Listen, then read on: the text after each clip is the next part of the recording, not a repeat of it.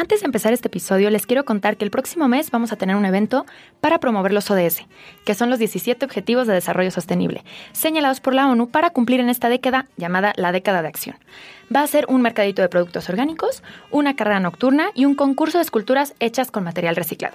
Ahora sí, bienvenidos a un nuevo episodio más de Biodegradable. Me llamo Rocío Gómez y el día de hoy tengo un invitado muy especial, Fernando Estrella. Fer Estudió Ciencias de la Comunicación en la Universidad Autónoma de San Luis Potosí. Fue encargado operativo del programa de apoyo a las culturas municipales y comunitarias en la Secretaría de Cultura en el 2011. Community Manager, capacitador, creativo, publicista y productor audiovisual, fue también curador y promotor de la exposición fotográfica Siguiendo las huellas del venado.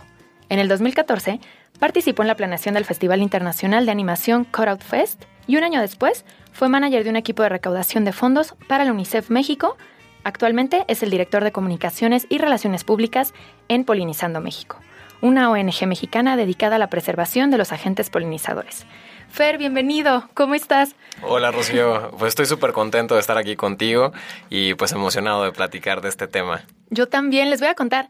Fer, no sé si lo sepa, pero fuiste una de las personas que más me motivó y más me inspiró a hacer todo este proyecto. Cuando te veía tan apasionado hablando de polinizando y todas las cosas que estabas haciendo por el medio ambiente, por la biodiversidad, por las especies, etcétera, me daban como ganas de, también hacer algo, ¿no? Y fuiste, te digo, pieza clave para que hiciera este proyecto. Y les voy a contar un poquito cómo conocí a Fer. Hace cuatro años estábamos viviendo los dos en Playa del Carmen. Una noche yo iba caminando con unas amigas y de repente escuché en un karaoke alguien cantando la canción de Rock DJ. Y de verdad que si Robbie Williams te hubiera visto, hubiera estado muy orgulloso de ver cómo la interpretabas. Yo te juro, te vi, bueno, entramos y te vi en el escenario y dije, wow, este chavo, o sea, no sé, como que fue amistad a primera vista, me caíste súper bien te bajas del escenario y te vas a saludar a, bueno, te vas a tu mesa y resulta que en tu mesa estaba Andrés, que es un grandísimo amigo en común, tu mejor amigo. Mi mejor amigo. Ajá. Andrés, un saludo. Un saludo, Andrés. Gracias por apoyarnos siempre. y pues, bueno, voy a saludar a Andrés, eran amigos y en ese momento fue como un flechazo y nos hicimos súper amigos. Dato cursi, no sé si también te lo sepas, pero el día que nos conocimos se conocieron mis papás. Entonces. Eso no me lo sabía. estábamos destinados a estar juntos por a estar siempre. juntos por siempre. Entonces, bueno, entre otras cosas, además de que eres un grandioso amigo y te adoro, vamos a empezar a platicar de todo lo que has hecho en estos años de comunicólogo y cómo fuiste uniéndolo todo hasta llegar al día de hoy en Polinizando. Si quieres, empezamos por, te decía hace rato antes de empezar a grabar que temas es un revolucionario que siempre está luchando por las causas, por causas sociales y por los que están más desprotegidos. Entonces, ¿cómo empieza esta lucha y cómo ahora quieres luchar por unas especies tan pequeñitas que también están tan desprotegidas como los polinizadores? Pues mira, es muy curioso porque de verdad desde que tengo conciencia, estoy luchando por las causas perdidas, ¿no? O sea, yo recuerdo, o sea, mi mamá me cuenta que desde muy pequeño, cuando me llevaba al kinder, imagínate, íbamos caminando por, el kinder estaba como a tres, cuatro cuadras de mi casa, yo nací en Guadalajara y vivía en Guadalajara, y entonces de camino al, al kinder, varias veces me tocó regañar a vecinos que estaban regando la banqueta o sí, enjuagando la, la cochera, pues así a manguerazo tendido. Y este morrito de 3, 4 años, pues se paraba en seco y les decía, oye, ¿por qué estás eh, limpiando la, banqueta? Si la banqueta no crece y no va a haber agua cuando yo sea grande. Y entonces mi mamá se súper apenaba, pero el 90% del tiempo la gente, la gente respondía positivamente en el sentido de, no, pues tienes razón, perdón, que no sé qué. O sea, desde muy pequeño fui como súper ecologista y me encantaban los documentales. Y primero me encantaban los elefantes y bueno, a mí me rompía el corazón ver como todos, esta, todos estos documentales donde pues te hablaban de la cacería del elefante y, y pues de cómo acababan con ellos, ¿no? Entonces afortunadamente, pues mis papás siempre eh, fomentaron mucho la lectura y entonces siempre me regalaban libros de, de estos temas y pues me la, veía, me la pasaba viendo National Geographic y cuando en, en, Canal 5 pasaban documentales, bueno, yo era el primero, ¿no? Entonces, desde muy pequeño siempre me encantó, ¿no? Y pues no sé, o sea, es como una cuestión, yo creo que de familia, que son valores que se me inculcaron desde muy pequeño, de la honestidad y la justicia, de ser equitativo, ¿no? Entonces, pues algo que, que aunque yo no quisiera, o sea, es algo que me sale y por más de que yo quiera controlarlo, en el momento en que yo veo una injusticia, salto, ¿no? Entonces, hace unos años escuché la frase, ¿no? De el que se mantiene neutral ante la opresión está del lado del opresor. Es eso, o sea, cuando vemos todo lo que sucede en nuestro país, en todos los ámbitos, porque en todos los ámbitos hay injusticia, es el hecho de que lo veamos normal y de que no pongamos un alto desde el primer indicio, desde la primera señal de una injusticia, eh, desde lo más simple hasta lo más complejo, es simplemente ser coherente y ser congruente. Si queremos un mejor país, tenemos que empezar por uno, pero claro, el cambio no, nada más está en uno, el cambio es sistémico y entonces por eso hay que protestar, por eso hay que, hay, que denunciar. Y pues digamos que toda la vida me he topado contra pared porque hay gente que no tolera que le digas las cosas como son, ¿no? Y, y los pares en seco cuando estás viendo una situación de injusticia. Entonces es algo como de familia, de cultura, con lo que crecí y pues simplemente poco a poco ha ido permeando a lo largo de mi vida si lo tienes muy arraigado y ahorita lo que dices desde lo más pequeño, va por ahí, ¿no? O sea, siempre ha sido como, no, cuando algo no está bien hay que decirlo, ¿no? Y muchas veces me incluyo por pena o por, ay, no, ya, no, ya, como que te da miedito o te da... O qué dirán, o, sí, qué, o qué molesto. Exacto, entonces dices, bueno, ya no importa. Y tú no, o sea, es como, no, claro que importa, ¿no? Dios está en el detalle, dicen, ¿no? Entonces, desde las cosas más sencillas como esa, simplemente en, en donde tú vivas, ¿no? O sea, ves que tu vecino no tira bien la basura, se está estacionando arriba de la banqueta, o sea, pues sí, yo como joven no me importa bajarme de la banqueta, pero dentro de tu colonia vive eh, gente mayor, gente que usa la silla de ruedas, gente que, o sea, que necesita la banqueta. Y son cosas tan sencillas como esa, o sea, eh, va por ahí, ¿no? O sea, Desde esas cosas tan simples hasta cuando por cuestiones de corrupción se vende fauna, se queman terrenos para construir, se venden áreas protegidas para desarrollos, va desde, desde lo micro hasta lo macro, ¿no? Sí, completamente, porque es el típico de en México no pasa nada, pero a la vez pasa todo, ¿no? Porque todo se permite y somos muy, muy permisivos y nos empezamos a normalizar lo que no está bien, ¿no? Lo que decías en un inicio. Justo estaba viendo toda esta parte que estuviste involucrado con el arte, con la UNICEF, el proyecto que tú nos quieras contar un poquito de qué se trató y después para unirlo con los polinizadores que eres un experto en eso. Claro, pues le echo honor a, la carrera del comunicólogo porque ya dicen que los comunicólogos somos todólogos y pues sí, cuando yo entré a la carrera nos decían que nos íbamos a quedar sin chamba y que era una carrera sin futuro y quién iba a pensar que cinco años después las redes sociales iban a explotar y todo es medios, todo eso es comunicación. Eh, fue muy bonito como pasar de que se, se viera como de forma negativa el que seas todólogo a que ahora es necesario hay que ser todólogos, ¿no? Y, y algo que, que, platicaba mucho con mis compañeros en la universidad y que era como una discusión constante era que personalmente yo creo que la carrera de comunicación en sí no debería de existir. Más bien, comunicación debería de ser una materia que llevan todas las carreras y todas las profesiones. Ya tendrías tú, pues, periodismo, cine, producción de medios, o sea, tener esas carreras, pero creo que comunicación, el siguiente paso es que evolucione al sentido de, de, que todas las carreras de todos los profesionistas del mundo deben de saber comunicación, deben de saber cómo transmitir un mensaje. Cada vez vamos a tener mayor acceso a la información y al conocimiento. Pero bueno, me, me, me, fui por, por la, tangente. Eh, aprendí muchísimo en la Secretaría de Cultura, eh, gracias al que era mi jefe en ese entonces, Carlos Reyes, director de prensa de la Secretaría de Cultura de San Luis Potosí. Yo empecé eh, como servicio social y empecé con un proyecto increíble. Aparte de que me gusta pues las causas eh, sociales, las causas naturales y, el arte, soy un apasionado de la historia, porque el pueblo que no conoce su historia está condenado a repetirla. Entonces me encanta la historia.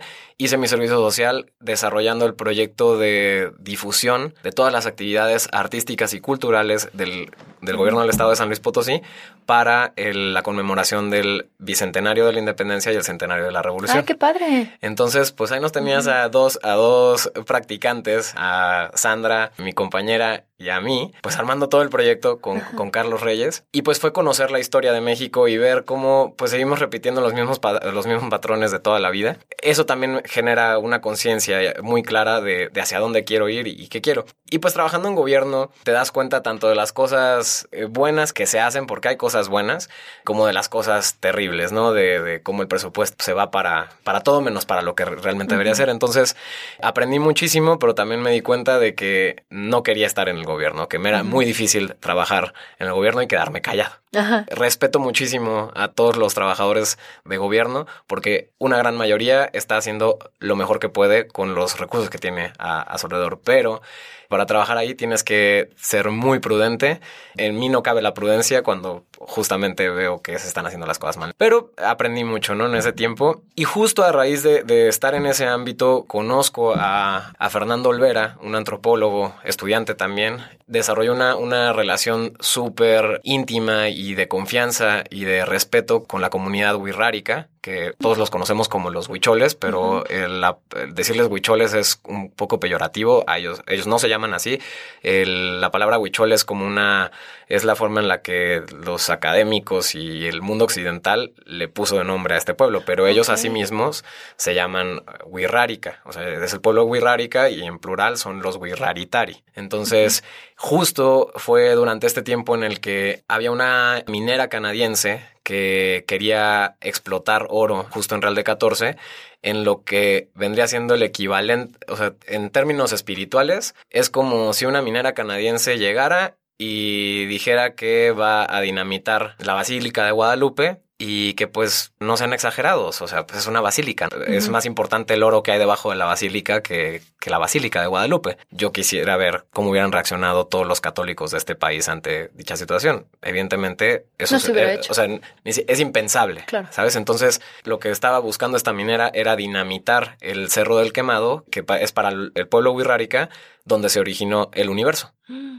De ahí se originó la vida y el universo de acuerdo a, la cosmovisión wirrárica, ¿no? Entonces hubo muchas actividades en defensa del pueblo wirrárica durante ese año y una de ellas fue, era este proyecto de Fernando de retratar todos esos sitios sagrados para el pueblo wirrárica que ellos no tienen iglesias. Para ellos los sitios sagrados son espacios naturales, son cerros, son ríos, son lagunas, son piedras. Entonces, eso también habla mucho de, una, una, manera de ver el mundo muy distinta y mucho más conectada con, con, la Tierra. Entonces, cuando me platicó de ese proyecto, yo dije, adelante, o sea, vamos a hacer que esto explote. Y pues sí, eran alrededor de 60 fotografías en gran formato mostrando cada uno de los espacios sagrados del pueblo Wirrárica en San Luis Potosí, porque ellos hacen una, una, peregrinación cada año desde Nayarit, desde las costas de Nayarit, hasta el Cerro del Quemado en Real de 14. Entonces, pues van pasando por diferentes estados y uno de los más importantes es, San Luis Potosí. La idea de esta exposición era generar esa conciencia, hacerle ver a la gente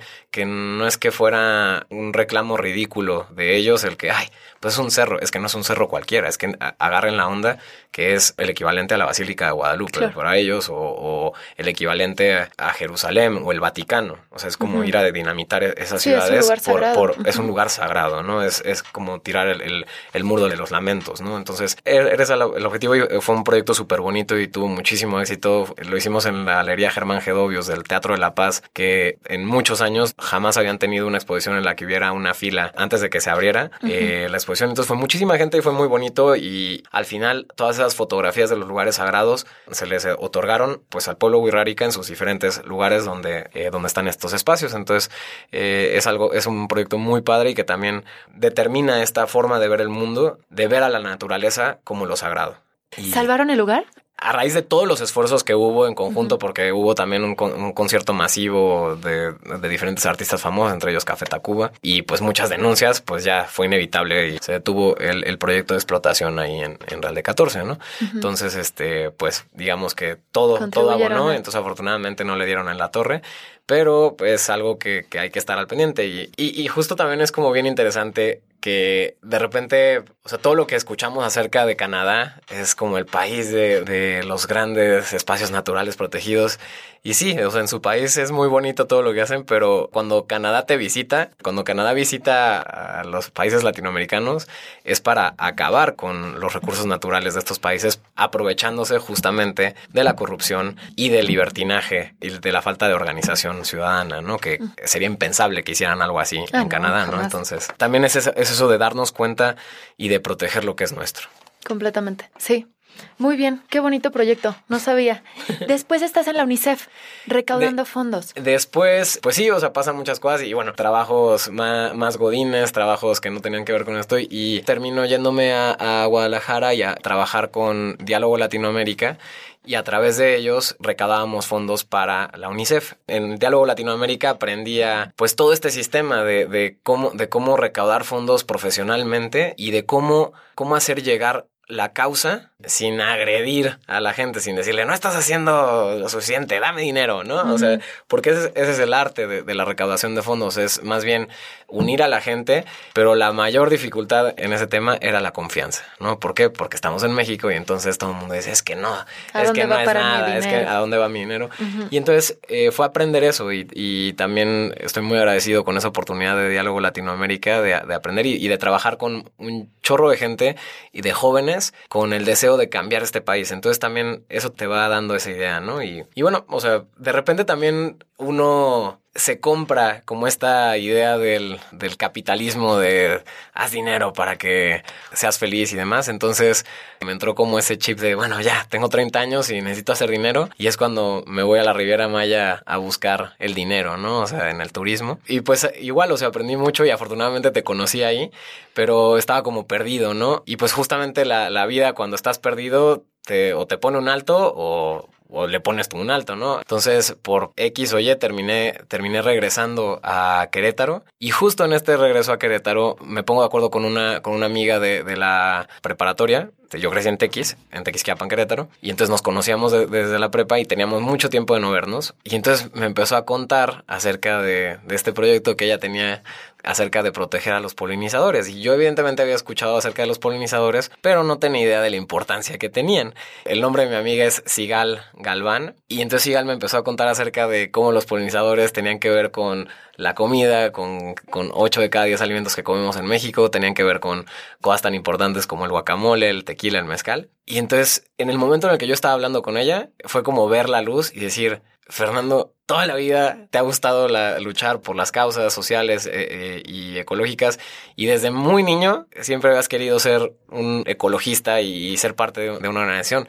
Y entonces pues yo dije, pues seguramente Sigal ya tiene alguien que esté trabajando con ella toda la cuestión de, comunicación y medios. Pero le pregunté, oye, y pues ya tienen a alguien que, esté haciendo toda esta parte. Y ella me dijo, no. Y le dije, te propongo yo estar en ello, ¿no? Y me encantaría colaborar. Y es así como después de andar por diferentes caminos, me encuentro con lo que realmente me apasiona y que me ha apasionado toda la vida. Y, esa es también como la lección, ¿no? Y, lo que yo le recomendaría a, la gente, a todos es que recuerdes lo que desde niño te apasionaba muchas veces, o sea, nuestros padres, nuestros hermanos o, la gente a nuestro alrededor nos disuade de perseguir esos, esos deseos infantiles. Digo, yo en algún momento quería ser paleontólogo, ¿no? Y, bueno, no soy paleontólogo, pero siempre hubo como esa, esa pasión y ese amor por la naturaleza. Y por andar como persiguiendo este ideal de eh, capitalista y neoliberalista de lo que es la felicidad y la calidad de vida, me tardé un poco, unos cuantos años en darme cuenta de lo que realmente quería, ¿no? Entonces, pues afortunadamente la vida me puso un alto y me puso a, a Sigal y Angélica, que también era parte del proyecto en ese entonces, enfrente. Y entonces es cuando empezamos, esto fue en 2010 y, ajá, 2018. Y entonces empezamos a trabajar juntos en, en esta hermosa acción que es Polinizando México. Cuéntanos, Polinizando México es una organización no gubernamental que está dando difusión, está haciendo toda una promoción para dar a conocer a la gente sobre los polinizadores. Entonces, tú lo cuentas súper bien porque también está la parte que luego lo vamos a platicar con Sigal, la parte educativa, la parte de los talleres, las conferencias, acercar a los niños el libro que hicieron. Cuéntanos, primero, me gustaría comenzar con qué es polinizar y que nos contaras quiénes son los agentes polinizadores, porque pues uno siempre piensa en la abeja cuando hay muchísimas especies polinizadoras que pues ni siquiera sabemos que, que son polinizadores, ¿no? Entonces, ¿qué es polinizar y quiénes son los que polinizan? La polinización es uno de los procesos biológicos más importantes de la Tierra. Básicamente es el proceso a través del cual las plantas se reproducen. Entonces, hay diferentes tipos de polinización. Hay polinización abiótica y hay polinización biótica. La polinización abiótica es de dos tipos, es por aire o por agua. Entonces, por ejemplo, el maíz, el maíz y las coníferas son plantas que se autopolinizan por medio del aire. Es decir, cuando florecen y lanzan el polen, el polen lo, acarrea el viento y, es así como llega a otras plantas y es como se reproducen, ¿no? Entonces, el polen es, digamos, la célula masculina de las plantas y dentro de las flores está el óvulo y eh, entonces pues la flor está esperando a que, a que llegue el polen. Están esos dos tipos, la abiótica y la biótica. Entonces dentro de la abiótica está la polinización por aire, que es el caso del maíz o de las coníferas, y la polinización por agua, que es el caso de las algas o diferentes plantas eh, acuáticas y marinas, ¿no? Y después tenemos la polinización biótica, que tiene que ver con cuando la polinización es hecha a través de animales. Entonces, dentro de la polinización biótica hay N cantidad de, de animales polinizadores, pero los principales son las abejas, las mariposas, las polillas, los colibríes y los murciélagos. En su medida también pues están las moscas, los mosquitos, los escarabajos, las hormigas, todos ellos son polinizadores, ¿por qué? Porque se alimentan de néctar o de polen de las plantas. Entonces, ¿por qué existe la polinización? Porque las plantas, a diferencia de los mamíferos, los reptiles, las aves, los seres humanos, son estáticas, no se pueden mover para poderse reproducir necesitan de un tercero que haga llegar esa, esa célula a la otra planta y que pueda haber este proceso de, reproducción. Y prácticamente 90% de las plantas con flora en el mundo dependen de la polinización biótica, de la polinización por animales. Entonces, los principales polinizadores del mundo son las abejas, los abejorros, las mariposas, las polillas, los colibríes y los murciélagos. Perfecto. Insectos, aves y mamíferos. Que en el mamífero solamente entraría los murciélagos y hay, hay, otros, eh, por ejemplo, hay muchos animales que de la manera en la que polinizan es que a la hora de comerse el fruto de una planta y lo defecan, pues ahí, va, ahí van ah, las semillas. Entonces esa, es, una manera indirecta también de polinizar. Entonces hay una serie de, mamíferos que realizan esta función, pero es, es, en mucha menor medida que estos otros que comento, que pues efectivamente vienen siendo los murciélagos. Y sobre los murciélagos que están tan satanizados ahorita y mucha gente desde el 2019 le empezó, les empezó a agarrar odio. Cuéntanos esta parte de la importancia de los, de los murciélagos como agentes polinizadores y qué polinizan en México que a los mexicanos les fascina y que yo creo que mucha gente ni siquiera sabe que, gracias, o sea, que la bebida nacional emblemática del país es gracias a los murciélagos. Sí, fíjate que es bien interesante este tema con los murciélagos porque se combinan cientos de años de cultura general y de literatura, cine y demás. Entonces, el principal miedo hacia los murciélagos inicia como en la Edad Media al asociarlos como seres del mal, representantes de la oscuridad, de, la brujería y siempre esta asociación con la sangre. Y esto es porque, pues sí, efectivamente en Europa es donde encontramos las especies que comen sangre. En el mundo existen alrededor de 1100 especies diferentes de murciélagos. Son el segundo grupo más numeroso, más diverso de mamíferos después de los roedores. Y de estas 1100 especies de murciélagos que hay en el mundo, Rocío, solamente tres se alimentan de sangre. Pero pues las películas de cine, de Drácula, etcétera, y de vampiros, pues nos han hecho creer que la mayoría de los murciélagos se alimentan de sangre. Y pues no, la mayoría de los murciélagos son nectarívoros o polinívaros, es decir, o comen néctar de plantas o polen. Son frugívoros, insectívoros y una gran mayoría también son omnívoros, es decir, se alimentan de, todos estos organismos de los que acabo de mencionar, ¿no? Entonces, justo a la hora de, estar trabajando todo este proyecto, la parte de la investigación con Sigal, pues es cuando empezamos a, escarbar y a, empezar a descubrir, a redescubrir México. Y es cuando, de por sí a mí ya me gustaban los murciélagos, es cuando descubrimos que de los murciélagos depende la polinización de la mayor parte de las plantas semidesérticas y desérticas. Dentro de esas plantas semidesérticas están, como tú ya lo mencionaste, los agaves. ¿Y qué extraemos del agave? Las dos bebidas nacionales mexicanas, el mezcal y el tequila. Y entonces eh, resulta que en los noventas las tequileras, pues por este miedo irracional a los murciélagos y también por falta de información al respecto, exterminaban a los murciélagos. Y se dieron cuenta de que a la hora de que reproducían plantas, la producción de plantas bajó de manera drástica. O sea, estamos hablando de que la reproducción de los agaves se reduce en un 3000% mm. si no hay murciélagos. Entonces, afortunadamente, muchos investigadores de la UNAM, de diferentes casas de estudios en, México, ahorita se me olvida el nombre del, más importante, pero le dicen el Batman de México, y él también, o sea, fue alguien a quien consultamos para todo este proyecto, pues fueron quienes le explicaron, ¿no? A las tequileras, oye, no, no los puedes exterminar.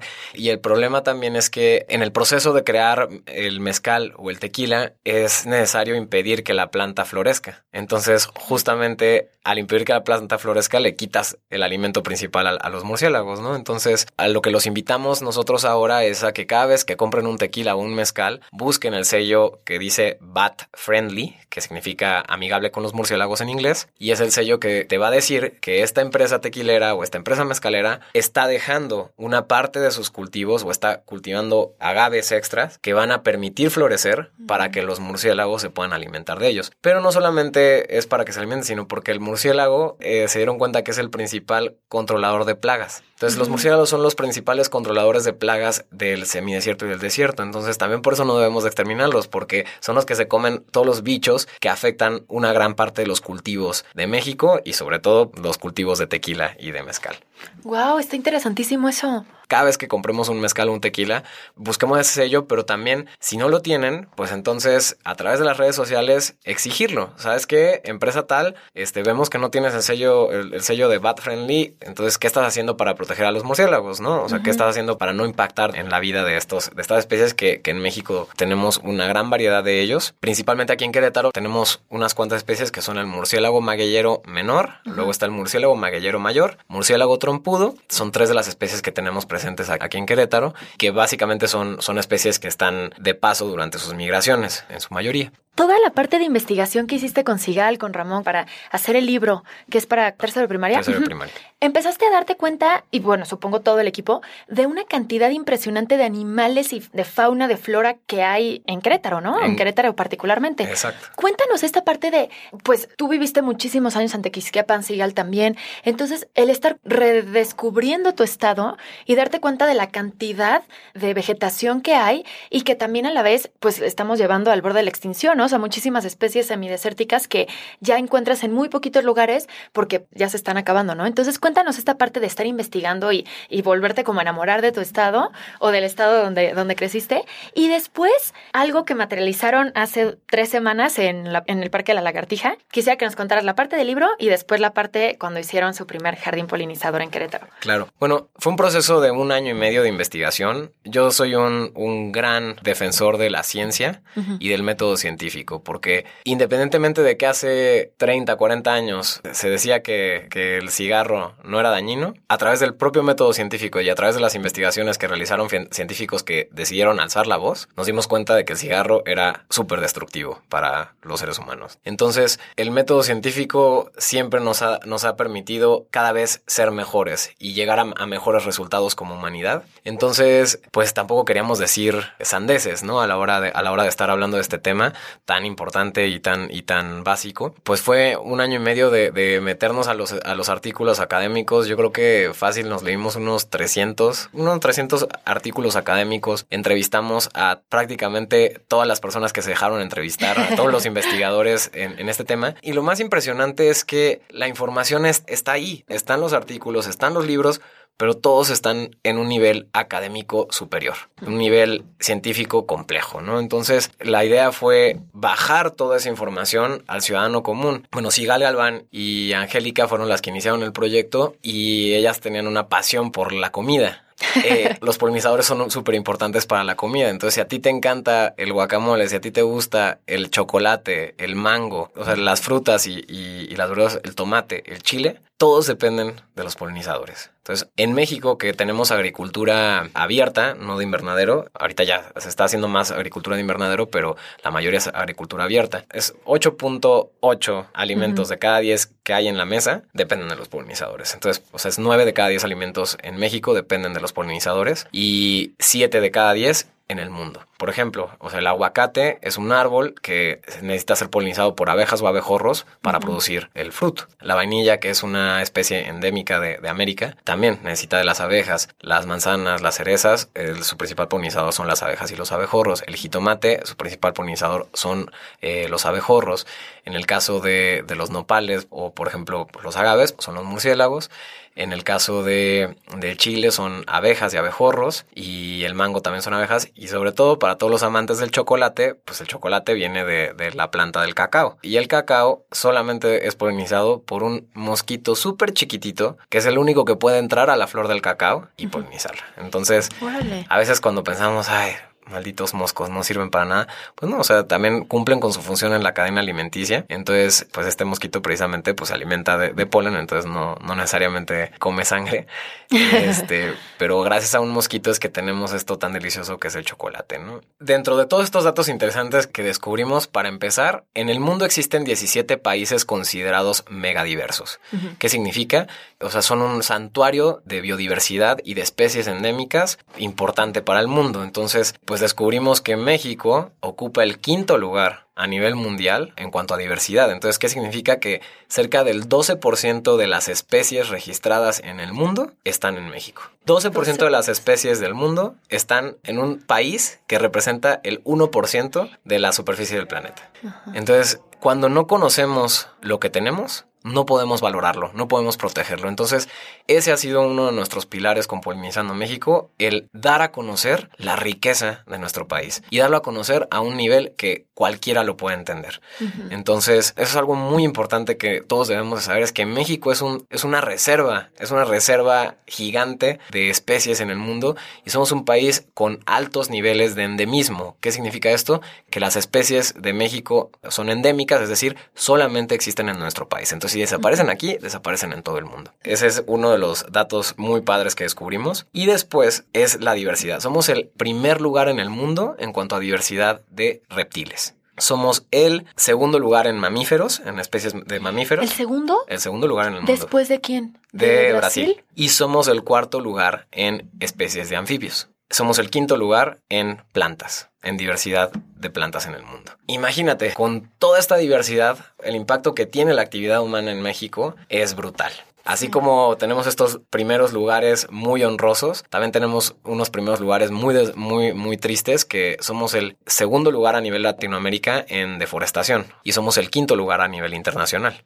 Y Querétaro, dentro de los estados de México, es el sexto lugar a nivel nacional en niveles de deforestación. ¿Por qué? Pues por el crecimiento que está teniendo el Estado. Entonces, los ambientalistas y sobre todo, o sea, en general, las personas que, que amamos la naturaleza no estamos en contra del desarrollo. Estamos a favor de un desarrollo sustentable, de un desarrollo ordenado y justo, equitativo para todos, para tanto seres humanos como especies animales y recursos naturales. Entonces, cada vez nos demuestran diferentes países en el mundo que esto es posible, que podemos aspirar a, una calidad de vida con una cultura de la economía y, de, del desarrollo sustentable y que vaya a la par de las necesidades de todos, ¿no? Entonces, es luchar por eso, es luchar porque las siguientes generaciones tengan acceso a lo mismo que nosotros y más, o sea, que podamos restaurar esta riqueza natural y cultural de nuestro país. Y, es eso, es invitar a la gente a, conocer toda esta diversidad, todo este patrimonio, porque yo estoy seguro de que si, si supiéramos lo valioso que es todo lo que tenemos a nuestro alrededor,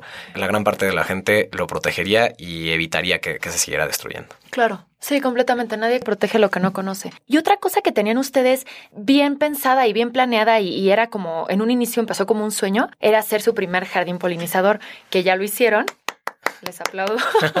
Este estuvo increíble, fue un evento súper bonito. Quiero que nos cuentes un poquito sobre esto. A raíz de hacer todo este proyecto, pues bueno, hay diferentes enfoques, ¿no? Entonces tenemos el, enfoque de, la difusión eh, en cuanto al tema, pero también ayudar a protegerlos y a recuperar el ecosistema del cual dependen, ¿no? Entonces, desde un inicio, nuestro proyecto fue iniciar concientizando para que la gente valore y apoye el proyecto. El siguiente paso era que la propia gente empiece a poner plantas y especies nativas en sus casas y en sus ciudades, ¿no? Entonces, ¿de dónde viene esto? Pues cuando pensamos en, en, animales, cuando tú le preguntas a los niños o a la gente en general, dime cinco animales y el 90% de la gente te va a decir animales de África. León, elefante, eh, cebra, jirafa, rinoceronte. Porque esos son como que los animales que asociamos y que siempre vemos en los libros. Pero si tú le preguntas a, a un mexicano, a ver, dime cinco animales de México, le va a costar mucho trabajo y mucho más difícil va a ser preguntarle a alguien en México ¿Te sabes cinco especies diferentes de abejas? O sea, porque la mayoría podemos nombrar cinco especies de mamíferos, cinco especies de reptiles, cinco especies de aves. Pero en México existen dos mil especies diferentes de abejas, descubiertas hasta ahorita. ¿Dos mil? Más de dos mil especies diferentes. La mayoría asociamos a las abejas con la abeja de esta de las franjas negras y naranjas, que esa es, un, es la abeja europea, es la abeja, es la apis melífera. Y esta abeja fue introducida en América durante la conquista española fue introducida por los sacerdotes que trajeron la apicultura europea, pero pues ellos trajeron estas abejas a América, pero en América ya existían miles de especies de abejas nativas y los mayas, desde hace miles de años, fueron apicultores con una abeja que es la, la abeja melipona. Y la abeja melipona tiene la cualidad de que es una abeja que no tiene aguijón, es como las hormigas, muerde. Afortunadamente aún conservamos códices de los mayas donde está representada toda la, la técnica de la apicultura con la abeja melipona que ellos realizaban. Entonces, digo, ya la, la abeja europea, la apis melífera, ya lleva aquí 500 años, entonces pues bueno, evidentemente ya es parte de nuestro, de nuestro ecosistema, pero hay 2.000 especies más que no necesariamente son abejas que vivan en colmenas. Muchas de, una gran mayoría son abejas solitarias y son estas, estas abejas, estas especies nativas, las que polinizan el 90% de las, de las flores y de los cultivos de nuestro país, ¿no? Entonces, esas son las que hay que proteger.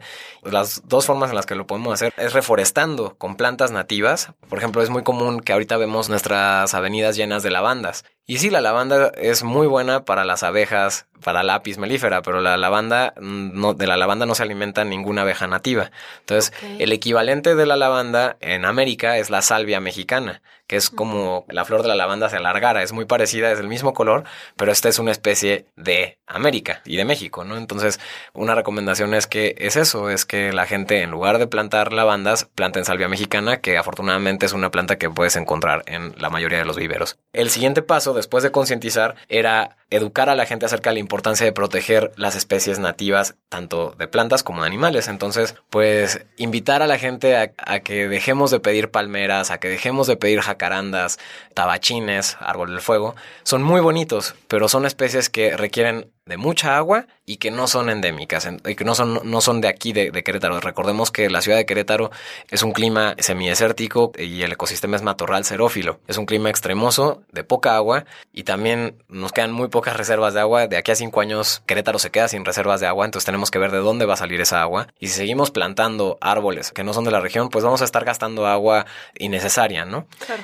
Entonces, esa era la otra parte del proyecto, el fomentar el uso de especies nativas en el diseño de paisaje, en, la construcción de, todos los fraccionamientos y pues idealmente que cada escuela tenga su jardín, su santuario de polinizadores para que los niños puedan conocer las plantas y puedan ver a esos animales, esos colibríes que son de aquí de Querétaro, a esas mariposas que son de aquí de Querétaro, a las abejas, a los abejorros que son de nuestra región para poderlos identificar, ¿no? Entonces, eh, después de dos años se nos atravesó la pandemia, tuvimos que parar como con las actividades al aire libre y, y muchos proyectos se quedaron eh, estancados, pero afortunadamente hace prácticamente un mes surgió este trabajo en conjunto con Ciudadanos Reforestando Querétaro a través de Federico Orozco y la Asociación de Vecinos de, Juriquilla, de Unidos con Juriquilla, y fue que había esta, esta iniciativa de reforestar partes de, de Juriquilla. Y entonces nos acercamos también al gobierno municipal de Querétaro para decirles, oye, pues ya estás renovando el Parque La Lagartija, el Centro Cultural La Lagartija, pues ¿qué te parece si, eh, si nos permites que hagamos un jardín, de, un santuario de polinizadores en el mismo? O sea, y entonces afortunadamente el, el municipio accedió y dio todas las facilidades para que se, se llevara a cabo. Fue a través del área de parques y jardines, que ellos fueron los que pusieron la mano de obra, es decir, nosotros les mandamos el diseño del, del santuario de polinizadores y entonces ellos hicieron todo lo que es la obra en sí. Ya en conjunto con Ciudadanos Reforestando Querétaro es que lanzamos la convocatoria. El chiste de todo era que tú con tu familia llegaras al evento y adoptaras una planta nativa, tanto para tu casa como para el santuario de polinizadores del Parque La Lagartija. Y pues fue todo un éxito. Tuvimos a muchísima gente. Tuvimos el gusto de que nos acompañaras también, Rocío. Muchas gracias por estar ahí ayudándonos con plantando y animando a la gente. Y bueno, es el, es el primer, digamos, santuario de polinizadores público que hay en Querétaro. Y pues el sueño, el verdadero sueño que tenemos en Polinizando es crear una red de santuarios de polinizadores en todo México, empezando por Querétaro, pero que cada uno de nosotros tengamos en nuestras casas plantas nativas para apoyar a los polinizadores. El ideal sería que por ley los gobiernos tuvieran que utilizar plantas endémicas de su región a la hora de realizar obra pública, diseño de paisaje público, ¿no? Entonces, esa es el, la siguiente tirada. Y pues sí, o sea, que por todos lados veamos plantas nativas, porque además son bonitas. Ay, no, sí. eh, es el asunto. O sea, si no lo conocemos, no lo valoramos. Entonces, pues es el primero, que es el primero que esperamos El sea el, primero de primer- el muchos. primero de muchos. Y estamos muy agradecidos con todos los vecinos de, de Juriquilla que apoyaron, que aportaron con sus donaciones y que también estuvieron ahí Sí. bajo el sol para plantar.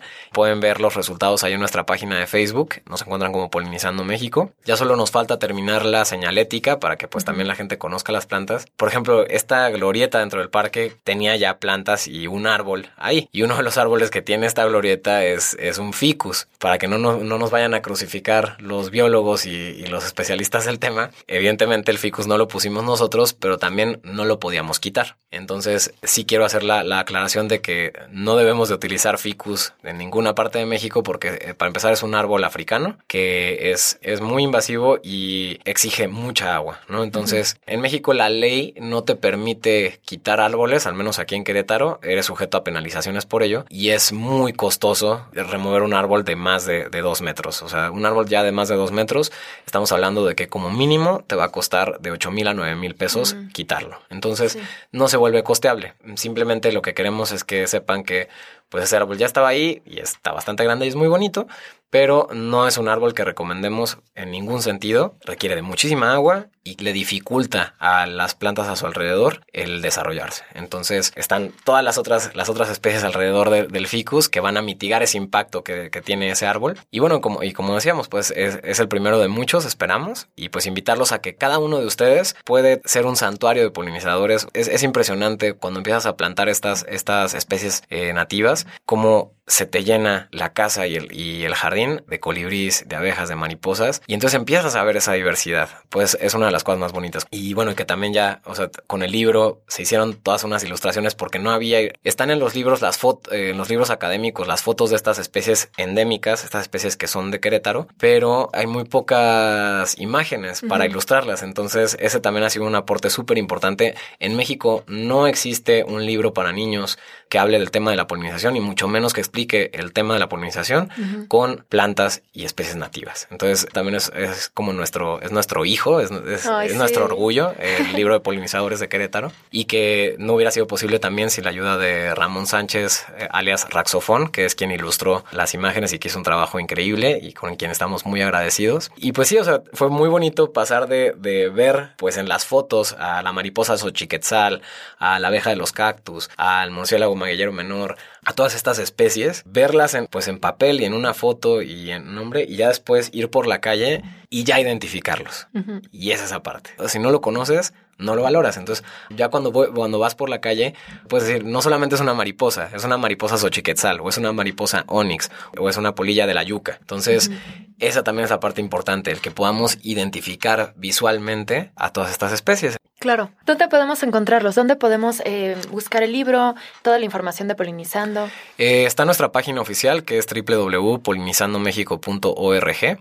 Están también en nuestras redes sociales, estamos en Facebook y en Instagram, estamos como Polinizando México, nos encuentran ahí luego, luego. Y bueno, como mencionaba, ahorita todavía tienen la oportunidad de, ap- de aportar para el jardín, para el santuario de polinizadores de la lagartija, para que podamos terminar la señalética y las especies de flores que vamos a poner ahí. Es lo único que falta para que ya realmente podamos decir con todo el peso de la palabra que es un santuario de polinizadores en forma, ¿no? Entonces, eh, pues los invitamos a darse una vuelta. En nuestra página web eh, está el link para donar y bueno, a través de nuestras diferentes eh, publicaciones. Y si viven en Querétaro y quieren conocerlo, está en Juriquilla. Ah, sí, eh, evidentemente, si quieren darse una vuelta, en Google Maps le ponen Centro Cultural La Lagartija y les va a salir. Ahí lo pueden encontrar, está muy sencillo, es Centro Cultural La Lagartija. Está bien, bien bonito. Es un trabajo que tiene muchísimo amor, muchísimo tiempo y, y bueno, ¿no? O sea, todo el esfuerzo que durante muchos años estuvieron trabajando, ahora sí ya lo ven materializado. Y como dices, es el primero, esperemos que haya muchos más, muchos en escuelas y que también la gente empiece a hacer los suyos en sus casas. Fer, antes de terminar el episodio, quiero hacerte 10 preguntitas. ¿Cuál es tu lugar favorito? Mi lugar favorito es el Caribe mexicano, ¿Cuál crees que sea el peor defecto del ser humano? la soberbia, ¿Y la mejor cualidad? la empatía. ¿Qué te da miedo? Me da miedo que, que no logremos unirnos como país para, para cada vez ser mejores. Me da miedo que, que sigamos con una actitud completamente individualista y egoísta acerca de, del futuro. Si pudieras cambiar algo en el mundo, ¿qué sería? que cada ser humano tuviera acceso a sus necesidades básicas. Digo, es muy idealista, pero sí, o sea, que todos pudieran tener acceso a, lo básico, a, alimento, casa y educación. ¿Alguna persona que admires? Híjoles, que son muchas, pero... pues admiro a, a, mi padre y a mi madre, a Luis Estrella y a Andrea Castro, porque con los medios que ellos tuvieron nos brindaron todas las oportunidades. O sea, a pesar de las crisis que llegaron a ver, jamás hubo carencia en ningún sentido en mi casa y soy muy privilegiado en ese sentido. Entonces los admiro mucho por esa capacidad, esa inteligencia y también por fomentar esa conciencia y ese respeto a, a la humanidad y a la naturaleza en mí. Qué bonito. ¿Alguna experiencia que todos deberíamos vivir?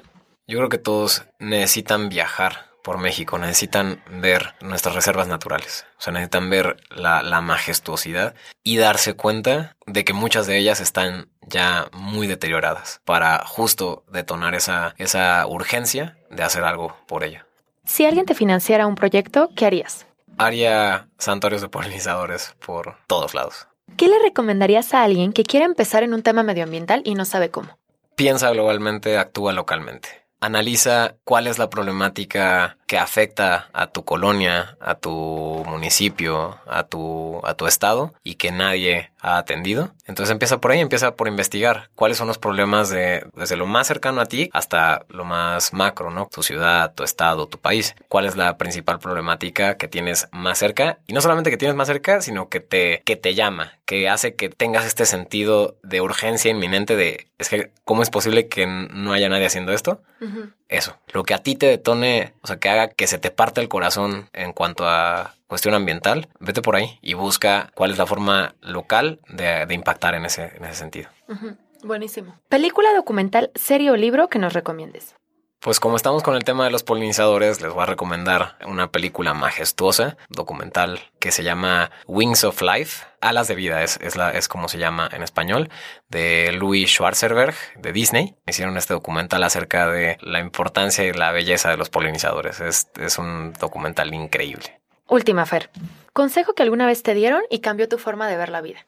No puedo recordar exactamente cómo fue que escuché esta frase. No sé si fue en algún maestro de la universidad o, algún exponente en alguna conferencia, pero justo fue esa frase de piensa globalmente, actúa localmente. Porque muchas veces vemos en México tantos problemas, vemos que es tan difícil cambiar las cosas que a veces la salida más sencilla es agarrar y decir vámonos. Porque voy a estar sufriendo, porque voy a estar topándome contra la pared y luchando incansablemente si a la gente no le importa o es tan difícil en este país. Y creo que ese es el gran meollo del asunto de por qué las cosas no cambian en México. Porque cuando los mexicanos salimos de México, hacemos cosas increíbles. Hay miles de casos, ¿no? Entonces, ¿por qué no podemos hacer todas esas cosas increíbles por nuestro país, por cambiar y por ser mejores? Entonces es eso. O sea, yo creo que es, es la frase que más me hizo orientar lo que hago, es, fue esa. Piensa globalmente, actúa localmente. Buenísima. Ahora yo te voy a dedicar una frase. Siempre termino los episodios con una frase de alguien que tenga que ver con el episodio como tal, pero fue complicado porque estuve pensando y le pregunté a Ramón y le decía, Ramón, ayúdame porque pues hay tanta gente, tantas personas que admiras. Entonces le pedí su ayuda y Ramón me dijo que te dijera una frase de una de tus canciones favoritas de Jorge Drexler. Jorge Drexler es un músico, cantante, compositor, actor y médico uruguayo. Y la frase es de la canción de Movimiento. Somos una especie en viaje. No tenemos pertenencia sino equipaje. Vamos con el polen en el viento. Estamos vivos porque estamos en movimiento. Nunca estamos quietos. Somos transhumantes.